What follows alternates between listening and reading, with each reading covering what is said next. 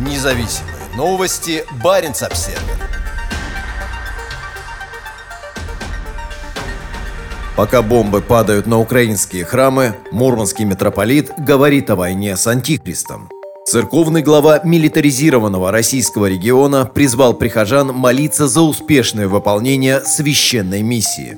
Это война, заявил в своей проповеди в начале марта митрополит Мурманский Мончегорский Митрофан. Он не ограничился использованием термина «специальная военная операция», как предписывается российскими властями. Для Митрофана это война не только за путинскую имперскую Россию, но и за русское православие. «Сейчас решается судьба православия», заявил святитель в другой проповеди в начале марта. Митрополит и многие его коллеги считают, что нападение на Украину должно помочь устранить разделение внутри православной церкви, возникшее после распада Советского Союза. Если удастся нам воссоединиться, если в результате нам удастся одолеть этот морок, который покрыл нашу соседнюю братскую страну, удастся одолеть фашизм, то церковь задышит полной грудью и не будет того разрывания души на части, заявил он прихожанам. С 1991 года московский патриарх постепенно терял свои позиции в Украине, где все большее число храмов и приходов переходило под контроль Украинской Православной Церкви. Православие – последняя оставшаяся на земле сила Господа нашего Иисуса Христа. Нет больше никого у него, подчеркнул Митрофан в своей проповеди 23 марта,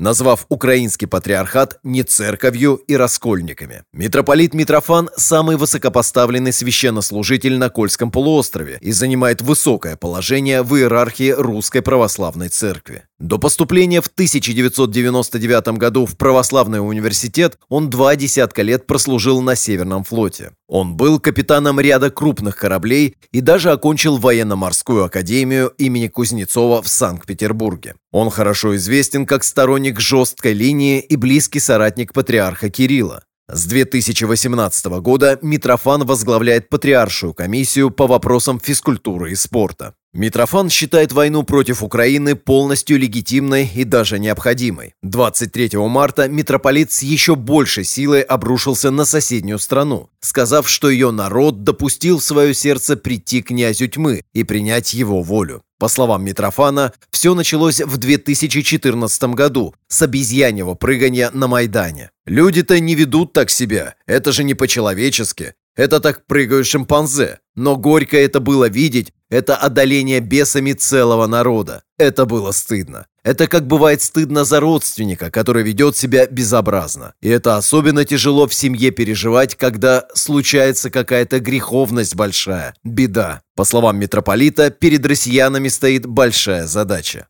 И мы теперь видим, что каким тяжелым путем нам придется это совершить, дабы исцелить страну, денацифицировать, убрать эту заразу, этот фашизм, который просто расцвел пышным цветом и держит всех в страхе и в заложниках. Никто рот открыть не может под страхом смерти. Убивают сразу, мучают, исчезают люди. Масса захоронений тайных открывается по мере движения наших войск. По словам Митрофана, такого в Германии не было во время фашизма. Задача будет выполнена, и украинцы уступят, подчеркнул он. По его утверждениям, в этом состоит священная миссия России. И опять русский народ приходит на помощь. И опять он берет на себя, и наши ребята там погибают. Но выполнят эту задачу, потому что иначе конец, если будет царствовать князь тьмы. Последний рубеж проходит здесь, в России. Мы с вами последние, те, которые стоят поперек этого движения к царству Антихриста.